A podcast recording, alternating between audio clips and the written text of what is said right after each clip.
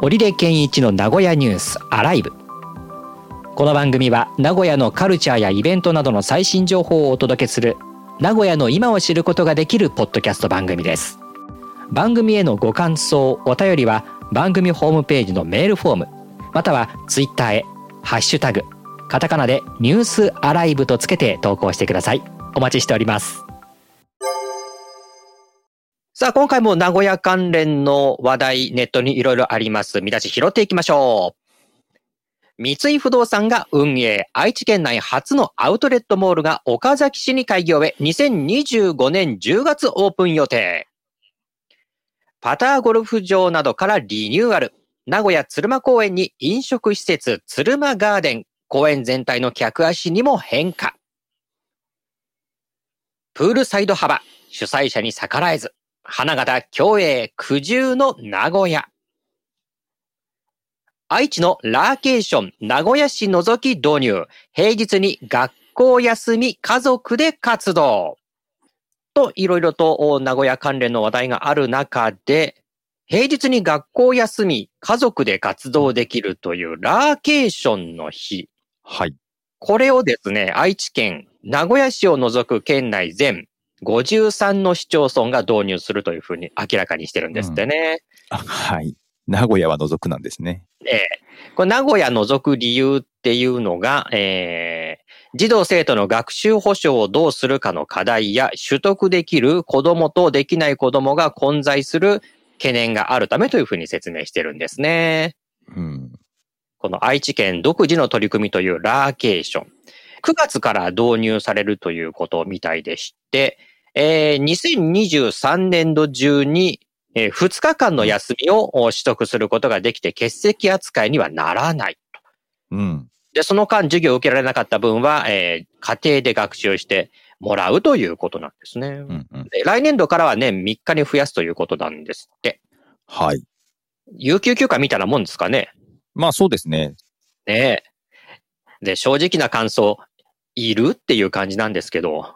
まあ今でも、たまに休み取る子はいたはいたんですけどね。ああ、そうなんですね。はい。旅行に行く、家族で旅行に行くからって言って休みに。うん、まあそれが、まあ欠席扱いにはなっていたのが、まあ、有給みたいな形になるんであれば、えー、その内申書にも響かないしっていう意味ではいいかなと思いますけど、ね、あ、そうです。え、欠席でよくないですか？ダメ？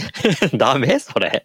あの、推薦とかね、まあ、何日休みっていうのが響くときありますからね。確かにそうだなまあ、純粋に遊びに行くだけだったら、まあ、それは自己責任っていうか、そういうのもあるけど、うん。まあ、致し方なく休まなきゃいけないっていう場合もあるかなとは思いますけどね。えっ、と、法事とかそういうようなもの。法事はどうなのかな？いや、もともと。でもなんか、ありましたよね。はい、きび、きびきって言うんでしたっけ？うん。法事はあるかもしれないですね。ねえ、え、どういう理由で？え沖縄に旅行に行くとか、海外に旅行に行くとかで休む子いました、ああ、まあ、休むはいいけど、うん、何もね、出席扱いにしなくてもよくないかな気はするのだが。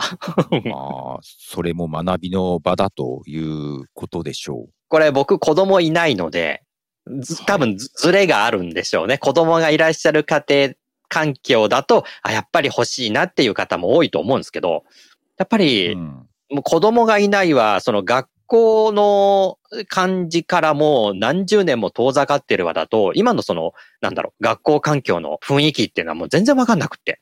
うん、うん、ええ。だからこういうラーケーションっていうのもなんか言われているっていうのも、やっぱりそういう声があるからなんでしょうね。まあ変な話、まあ家族でどっか旅行行きます。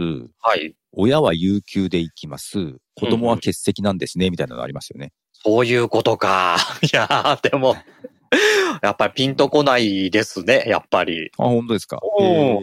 まあ子供休みでいいじゃんって思ってしまうのはやっぱり、まあ今の感覚ではないんだろうな。うん、まあ、極論どっちでもいいっちゃいいんですけど。ねえ。まあね、これを学びの場と取るかどうか休暇をね。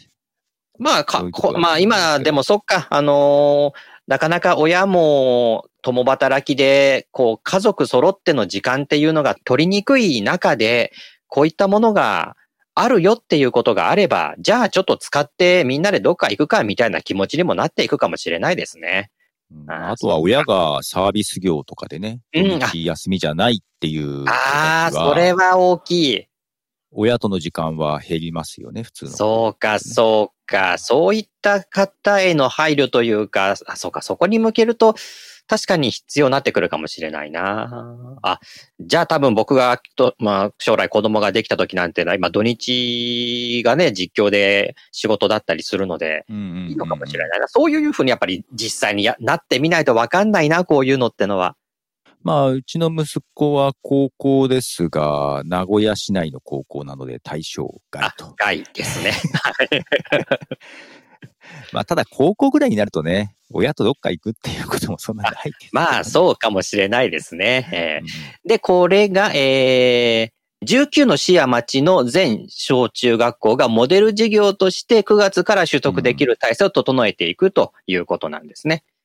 だからはい愛知県でも、えー、ばらつきはあるのかな？そうですね。はい。ありますね。はい。まあ、徐々にこれがまあ普及していくという形になっていくんでしょうね。えーどうなんでしょうか？はい。愛知県独自の取り組みということなんですね。まあ、そっか。あの、県によっては、なんだっけ、県民の日で休みみたいなところもあったりしますから、はいはいはい愛知県もなんかそういうのができるできないっていう話にもなってたうんうんうんかな、うん、そういう流れなんでしょうね。さあ、そして、プールね。なかなかの悲しいことになりまして、アジア大会ですね。はい。もうこのプールのその規定、これがあの、プールそのものではなく、プールサイドが、えー狭いと いうね、うん。ことらしいんですよね。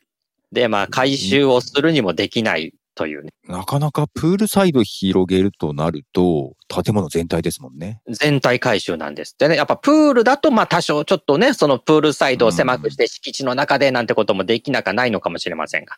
これはプールサイドが狭いっていうことだとね、回収になる。そんなお金はないし、時間もないだろうしということですね。どうも東京でやりたいがための、なんか、こじつけみたいな感じなんですよね。ああ、そんな風にも見えますね、これね。今まで言われたことがないって書いてありまして。うん、うん、う。うんんで、そんな規定も別に本来ない。うん。で、東京のここのプールで、えー代替をしてはどうだと、候補地まで示してきたっていうね、ああ、そこまで。うん。完全にじゃあそれはもう名古屋ではなくっていう感じですね。はい。やり、もう向こうで、東京でやりたいがためのっていう感じが見えて、ちょっとどういうものかなという、もやもやがありますけども。何がやっぱりあるんだろうな。あの、このアジア大会で言えば選手村もね、建設を断念でしたっけね。えーうん。もともと名古屋競馬場に跡地に作るっていうものがもう資材の高騰っていうんですかああいうものでうん、うんうんできなくなったということで、今ホテルにその辺を割り振るという話になってますからね。うんあと、なんだったかな、馬術とか、一部もう東京でやることが決まってるやつがあったりとか、うんなんか、愛知でやりますっていうのが徐々になんか薄れてきてる感じはありますね。そうですね。うん。なんかうん今後のそのスポーツ大会のあり方ってもなんか変わってきそうで、うん、確かに。ね、もうこうなってくるともう地方都市が立候補なんてのはもうできないうんことになりますよね。でやったとしてそもね。ね、あの、各都市にあの分かれるっていうことであるならば、ね。もうなんだったらもう国で立候補にした方がいいのかもしれないですね。そうなってくるとね。うん、まあそうオリンですね。まあピックそうすると余計東京集中は変わらずになっちゃいますよね。まあだから日本オリンピックっていう形にして、えー、各所でやるみたいな。まあそれもだから東京に確かに集まるな。うん、なんか地方としては複雑な思いです。あとはまたその、価格っていうか、そういったもろもろも上がってきているので、もうだから予算面でもその誘致できないっていうことにもこれからなってくるかもしれないんでね。うんうんあまりメリットが少なくなってきますからね。そう。でね、あの、昨日岡崎で社会人野球の実況をやってて、そこで話も出たんですけど、アジア大会の野球が、えーこの岡崎の、えー市民球場、まあ、岡崎レッドダイヤモンドスタジアムで行われるんじゃないかっていう話をしてて、うんうんうん。うん。で、まあ、そうなるんだったら、やっぱり回収が必要になってくるよね、なんて話もしてましたね。うんうんうんうん。もあその辺の大変さもあるんですう、ね。うん、できて30年ぐらいになっていて、ちょっと老朽化があるというのと、あと、やっぱりあの、トイレ問題はありまして、ああ、なるほど。ね、やっぱりその30年ほど前ぐらいだと、やっぱりそのトイレというところまではやっぱり規定には入ってなかったりとかしてましたから、まあ大変ですよ。普通の球場だとそんな大したトイレじゃないですもんね。そうなんですよ。あの、愛知県体育館ドルフィンズアリーナですらトイレはね、大変ですからね。うんそうですよね。普通の球場なんて 知れてますよね。そう。だからまだあるところでは和式も残ってんじゃないかなと思う。はいはいはいはい。そんな状況なのでね。だから回収をするなら多分全面回収になるのかな。うん。全面なんだ。そうか。いや、もうトイレから何からなんで、そうなると。ああ。ええいや、それこそいろいろ高騰してるのですね。そうなんだからね。作ろうにも今これ、何？円安の影響もあんの？作れないっていうのはね。うんうんうん。うわあ、なんなるほどな。そうですね。誘致するのがいいかどうかっていう話になんか立ち戻っちゃいますね。ええまあそんな中でね、バスケットはあちこちにアリーナを作ってというところでね、また一つのその、えー誘致をしていくっていうような、えーことでもね、あると思いますけれども、誘致をするためにこういったアリーナがいるっていうこともね、出てくるかもしれないし、うんそういったもうアリーナ作ってしまえばね、あとは数十年は使えるでしょうからね。まあ、作れるんであればね、はい、うんいいと思いますけど。ねうんバスケは作りなさいっていう感じになってますから。ねえー それも大変な話ですよね、考えたら。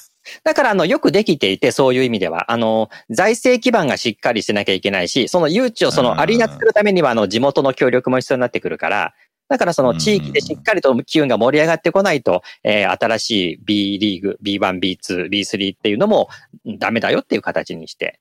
うんうんうんだからよっぽどその二十数年前のあの、横浜フリューゲルスが消滅したっていう、球団が一個、なくなってるっていうのは相当なやっぱり、まあ、トラウマとは言わないまでも、あれにしちゃいけないっていう、うん、気持ちはやっぱりあるようでして。はい、はい、ねえなるほど。だからもう二度とそういうようなことはすさせないし、したくないしっていうのがやっぱりこういった基準を作ってるんですね。うーん、なるほど。それについていくのもね、大変ですよね。ねえこれまで見たくね、あの、一企業がよしやるぞみたいな感じでっていうようなうん。形ではないと、うん、いうことで。なかなかこう、はい地域を巻き込、まさに地域を巻き込んでっていうような盛り上がりっていうのも必要になってくるんだろうなとも思いますが、まあ、そんなこの建設ということで言うならば、え、県内初のアウトレットモールが愛知県の岡崎市にオープンすると。いうのが2025年10月オープン予定。うん。2年後ですね。はい。できる時にはあっという間にできるんだな。っていうか、愛知県になかったんですね、アウトレットモールは。名古屋から近いのはあのジャズドリーム長島。あれはだから三重県桑名市ですからね。ええうん。まあ、桑名市までそんな時間かからないですもんね。そうそうそうそう。もうなんだったら県境挟んですぐみたいなところでしたよね。うんうんうんあそこね。はい。でそれから岐阜県土岐市にもね、土岐プレミアムアウトレットっていうのがあって。はい。まあ、あれも高速とか使うとそんなに遠くないんで。うん。で、できるとならば、岡崎元宿駅の近くということですか？はい、うんはい、はい、はい。あの辺確かにまだ土地が余ってそうな。確かに。ええ山あいのところで。はい。ちょうどだから元宿駅から北西1キロ、国道1号線や東名高速に挟まれたエリア。この近く大学があるんですよね。あ、そうなんだ。よく行くんですよね。ええはい。どんな感じです？車では結構スイスイと行けるようなところですかね。えーと、ちょっとインターからあるので、岡崎から降りてちょっと行ったりする。まあ、ただ、東、新東名東岡崎から降りても、ちょっと距離はうん駅まであるかな。だから私は電車で行くんですけども、あ、うんそうなんだ。うん。駅から歩いて行けるところに大学があるんで、多分そこの近くな感じがして、うんあの。ね、今、食べるところがなくて、あ、そうなんですか？この辺は。お店があんまりなくて、ええ。できるんであると個人的に嬉しいです。そうか。え、アウトレットができて、で、それに付随する形で飲食店ができればっていうことか。多分飲食も入りますよね。でしょうね。アウトレットモールの中に。うんいつもね、行ったら、ああ、昼どこで食べようで悩んでどっか喫茶店探したけど、あ、休みだで困ったことが結構何回かあって。えこの辺国道1号線とか走ってるから、こうトラックの人が休めるような、なんだろう、ドライブインみたいなのもないんですか？えーとね、なくって、うどん屋みたいなの一個あるんですけど、んうそこが休みだとちょっと、ああ、ちょっと離れないとないみたいな感じで。そうか。歩きで、うんそう、駅からは歩ける距離はほとんどない感じです、あら、じゃあここにできるとなると嬉しい反面、渋滞とか大丈夫かしら結構、あのー混みますよ。うん、もともと1号線自体がね、時間帯によっては混むので、うん。いや、あの、今ですら、あのー伊勢湾岸道下り線、うんえー長島インターから十何キロみたいなこともあったりするから、ありますよね。ええあの、僕はトヨタスタジアムに実況行くときに、うんうん伊勢湾岸使ったりするんですけども、反対車線、下りはびっしりですからね。はいはいはいはい。えそんなことにこれなるよ？まあ、なるでしょうね。ねえ。まあまあ困る電。車で行くから関係ないですけど、私。うんこれがまたあの、東名高速と新東名の間に立地できればいいけど、東名高速の南側なんでね。うん、うん、うん。これうまくあのドライバーが新東名を使おうっていうような頭になってくるといいんでしょうけどね。幸いだからインターが、東名のインターが近くないんで、そうか。あ、むしろ新東名の方が近いんだ。そうなんです、そうなんです。はあ。考えられてる。まあ、そういう意味では新東名を使う人が増えるということは、ちょっと緩和にはなるかもしれないです。あ、じゃあ高速道路のその集中っていうことはない、うんないことはないけど、影響はないことはないですけどね。僕が思ってる以上のその長島のあそこの渋滞よりかは、ないな、これ。あれはだって一本しかないから。ねねそうです、そうです。うんねそこしかないっていう感じになってしまうから。そうんっか。いや、岡崎の方にできてくると、またうん。動きも変わってくるだろうし。うん。岡崎なんかいろいろありますね。ねうん。まあ今、盛り上がってますからね。家康関係でね。はい。家康関係で、確かに。ね。はい。岡崎の美術館でも今、家康の展かなやるのかな、えはい、あまた7月にはやってくるみ、やるみたいなんで。7月ですね。今ちょっと休みかなんかですよね、確か。うんそうですね。多分またや始めるんでしょうな。はい。うんうんうんうん。ちょっと行ってみたいんだよな。なんか機会があったらいけるのが、高校野球の実況で岡崎行くんで、そのタイミングで行けるかな、どうなんだろう。うんうんうん。本当隣なんですよ。あの、岡崎レッドダイヤモンドスタジアムと、本当もう、隣、はいはいはいはい。あああの山にこうボコーンってこう体育館とかあって、その一節一。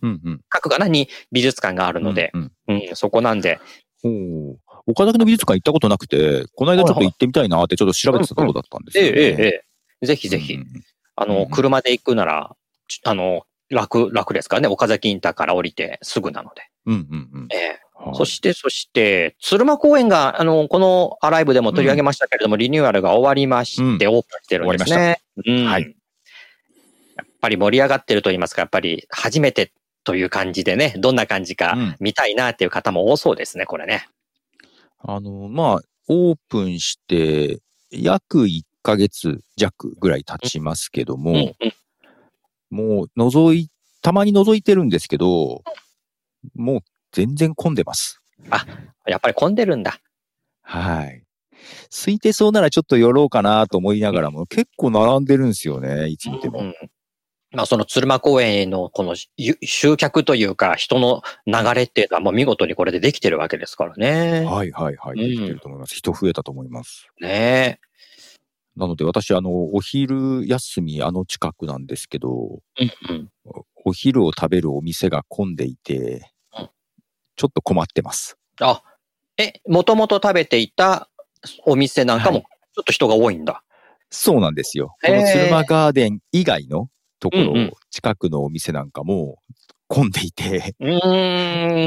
お昼ご飯どこで食べようみたいなことにたまになります。あら、せっかくこれできてるのに、そのじゃあ飲食店の数以上にお客さんといそうか人が、あら、はい。で意外とちゃんと食べれるとこってそこまで鶴間ガーデンなんか多くなくて、あ、お持ち帰りのテイクアウトのお店とかがあったりね、しええ、て、ええ、ええうんええ。うーん。なんで周りに溢れてる感じですね。あ、そうなんだ。うんいや、今だからちょっと行ってみようっていう人と、ええまあ、その、もともといる方 で、今、はい。いたくさんっていう。これ、お花見シーズンとか、もっとすごいことになりそうですね、じゃあねや。ーまあ、いいと思います。お多いと思いますよ、人は。ねえ、ええまあ盛り上がっていいんだろうな、そっか、うん。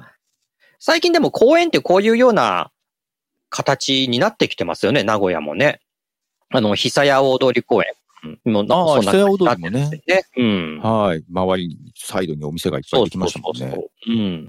まあ、それだけこういうようなことがやりやすい区画もあったりするのかな、名古屋の公園は。どうなんでしょうね。ねえうんまあ、何もないっていうよりかはやっぱりちょっと休めるっていうところがあると、ね、うんいいでしょうから。うんうんまあ、おしゃれな店もできたりとか、ちょっと休めるっていうところもあったりしてね。ええうんうんまあ、公園のベンチで腰掛けて食べてくださいね、みたいなのもあるかもしれないし。ううんんうんまあ、公園が、だから、えーただあるだけで、利用者の方自由に楽しんでくださいもいいけど、こういったものがあるということでは、今後公園のその、えっ、と、運営っていうかね、そういったところも一つ、うんうんまあ財源の確保というところもあるかもしれないし、なんだろう、21世紀の新しい公園のあり方っていう、いという言い過ぎかもしれないし、もう21世紀も何年も経ってるっていう話もありますが、はい。うんうんね、はい。さあ、ということで、えー今日は、えーいくつか話題をお届けしてきましたけれども、ああなたの心に留まったニュースはあったでしょうか？今日はこんなところです。